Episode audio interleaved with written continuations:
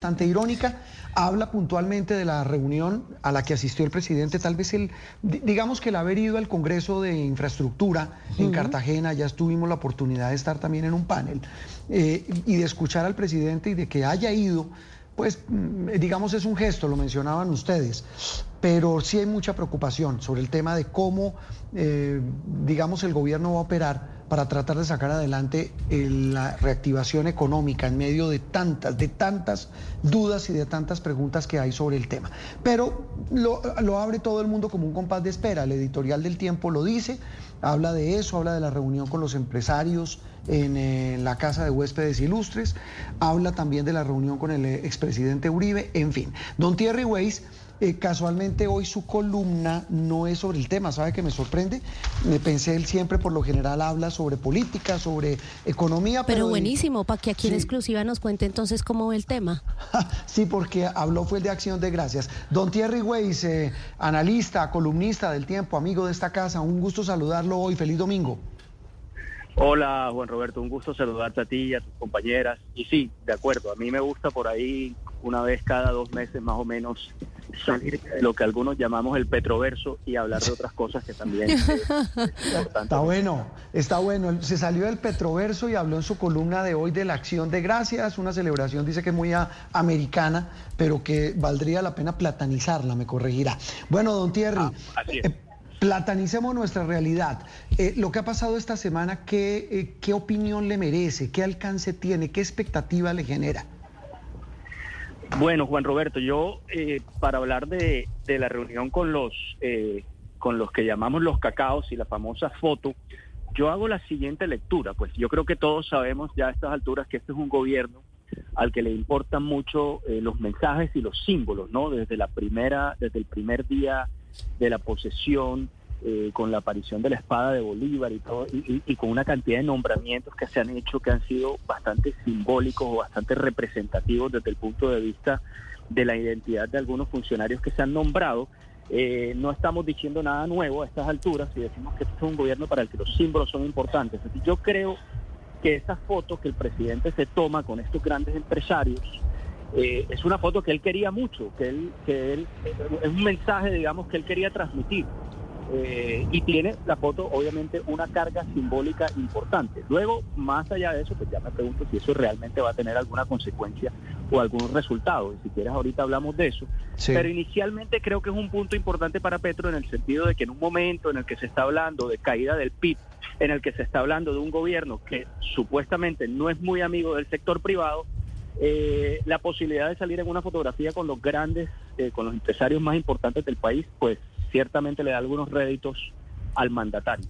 Mm. Terry, sin embargo, hay muchos sectores que acusan eh, que, no fueron, no están siendo tomados en cuenta en este tema del acuerdo nacional, en el que solamente, por supuesto, los grandes empresarios no tienen una voz, sino también, como usted mismo lo, lo, ha dicho esta semana, que lo he escuchado en otras emisoras, eh, los gremios, los distintos gremios, otros empresarios, que son los que hacen parte, pues, del 97% del tejido empresarial del país, que son las pymes, y también, digamos, eh, en, el, en la política solamente pareciera que el presidente valida al Centro Democrático como su oposición, pero hay muchas otras voces dentro de la misma coalición de gobierno que no son tan escuchadas e inclusive, como vimos esta semana, desestimadas inclusive.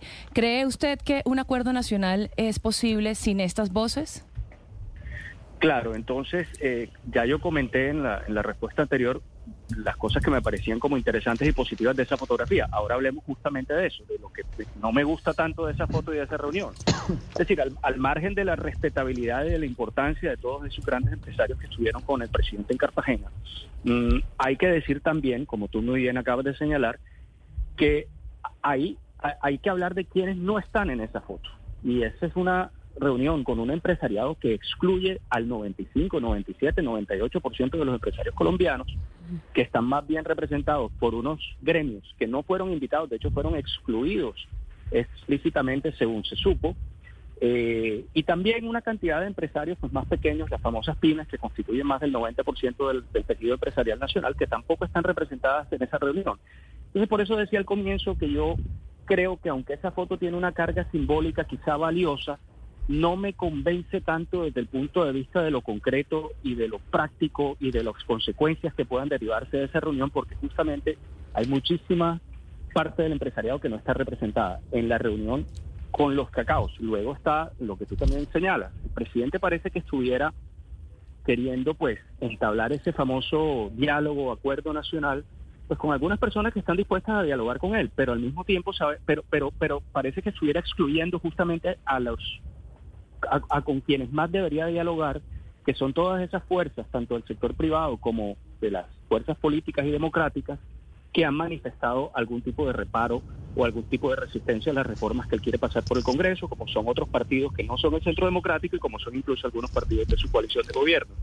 Eh, por eso digo que todas estas cosas me parece que simbólicamente tienen una carga, pero, pero su alcance creo que va a ser limitado. Yo no soy tan optimista que de esto salga algo que pueda realmente destrabar el momento político por un lado y las dificultades económicas que está empezando a enfrentar el país por el otro. Bueno, y ya usted nos dice hacia dónde ve que va la cosa, pero decía el senador de la calle, Humberto de la calle, Thierry, esta semana que no nos saboteemos de esa manera nosotros mismos, el que es una de las voces o sino la, la que más peso tiene en el Congreso de la República ahora, porque es importante valorar esa actitud de diálogo del presidente. Lo que quiero preguntarle no sobre el resultado, sino sobre la actitud de diálogo del presidente que tiene esa rebeldía característica en política, en su manera incluso de gobernar, es cuánto cree que le va a durar el que ha roto coaliciones en un trino, que ha quitado el respaldo a importantes proyectos de ley y que ha sacado a funcionarios muy importantes de su gobierno también por la red social X. ¿Cuánto cree que le puede durar esta actitud de diálogo? Sí, eh, el presidente en efecto además ha dado señales de ser una persona bastante obstinada, ¿no? Bastante eh, bastante enfocada a que sus proyectos salgan adelante, incluso que salgan adelante con muy pocas modificaciones o con muy pocas modificaciones sustanciales, lo cual en una democracia ya es un problema, porque en una democracia hay que saber pactar con todas las fuerzas mm. vivas que componen a la sociedad. Eh, y, en efecto el presidente, y, eso es una de las cosas que me preocupa de cara a las reuniones de esta semana, que el presidente en otras ocasiones ha dado como un paso para adelante en algunos momentos en, en la dirección del diálogo, pero luego rápidamente incluso en cuestión de días, da un paso eh, para atrás. Entonces yo creo que, de acuerdo con el, con, el, con el senador de la calle, hay que valorar positivamente esta actitud que no siempre eh, exhibe el presidente Petro de abrirse al diálogo con otros, con otros grupos que pueden ser contrarios a sus políticas. Eh, pero como he dicho, ya esta será la tercera vez que lo digo en esta entrevista, creo que el alcance de eso puede ser limitado, eh, como, dije, como dije inicialmente, porque me parece que la foto es más simbólica que otra cosa. Eh, y ahora, pues en este caso, ya de, lo que tiene que ver con la pregunta que tú me haces, porque el presidente muchas veces ha exhibido un comportamiento mm. como de echar para adelante y para atrás en estas cosas. Ojalá que le dure. Sería muy positivo para el país. Eh, pero yo creo que en cualquier momento el presidente se vuelve a molestar por algún tipo de resistencia con algunas de sus reformas y de pronto puede volver a cerrar las puertas al diálogo. Y mm.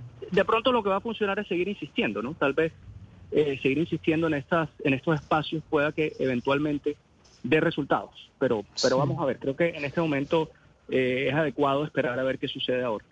Le quiero compartir, Thierry, ya hablamos con Thierry Weiss, columnista del Tiempo, analista político, también económico. Eh, eh, Thierry, leyendo la columna de nuestra colega y amiga eh, Marisabel Rueda, hablando de la misma reunión de la que estamos comentando, ella dice, quiero su opinión, dice ella, abro comillas, les digo mi conclusión, Petro se tomó la foto con los cacaos para mejorar su imagen, tranquilizar a la opinión y enviar el mensaje de que los ricos de este país aceptan sus políticas, pero sobre todo porque sabe que a un presidente no lo tumban los cancerolazos de unas señoras en Chapinero, sino como, como conocedor de la historia, sabe que eso sucede solo cuando los dueños del país creen que llegó la hora. Cierro comillas, Weiss. Bueno, dos reacciones a eso. Primero, eh, me parece que lo que dice María Isabel va muy en línea con lo que estoy diciendo yo. Digamos, eso es una foto con una importancia en, términos comunicacionales, de mensajes, de símbolos muy importantes, que justamente lo que Petro necesitaba sobre todo en un momento en el que hay una recesión económica o en el que estamos a puertas de una recesión económica. Él necesita de alguna manera transmitir un poco de confianza y eso seguramente se lo van a valorar correctamente. Y frente a lo otro, pues sí, eh, Marisabel Rueda tiene razón. Y yo creo que ahí eh, Marisabel de pronto está haciendo una, está apuntando a un episodio de la historia reciente del país que ella conoció eh, muy, muy bien, que fue las grandísimas dificultades de gobernabilidad que tuvo Ernesto Samper para mantenerse en poder en su momento eh, época en la cual los cacaos fueron claves para que el, presidente no se cayera. Y de pronto, y de pronto yo creo que María Isabel apunta a eso. Yo no creo, sin embargo, que en este país el presidente lo vayan a tumbar ni los gremios económicos, ni los cacaos, ni nadie. yo, no creo que Colombia esté en un momento eh, de su historia política en el que los presidentes se pueden se, caen o que, y tampoco creo que el gobierno tampoco creo en la paranoia del gobierno que sostiene que hay una cantidad de gente que le quiere dar un golpe duro o blando, o en cualquier caso un golpe.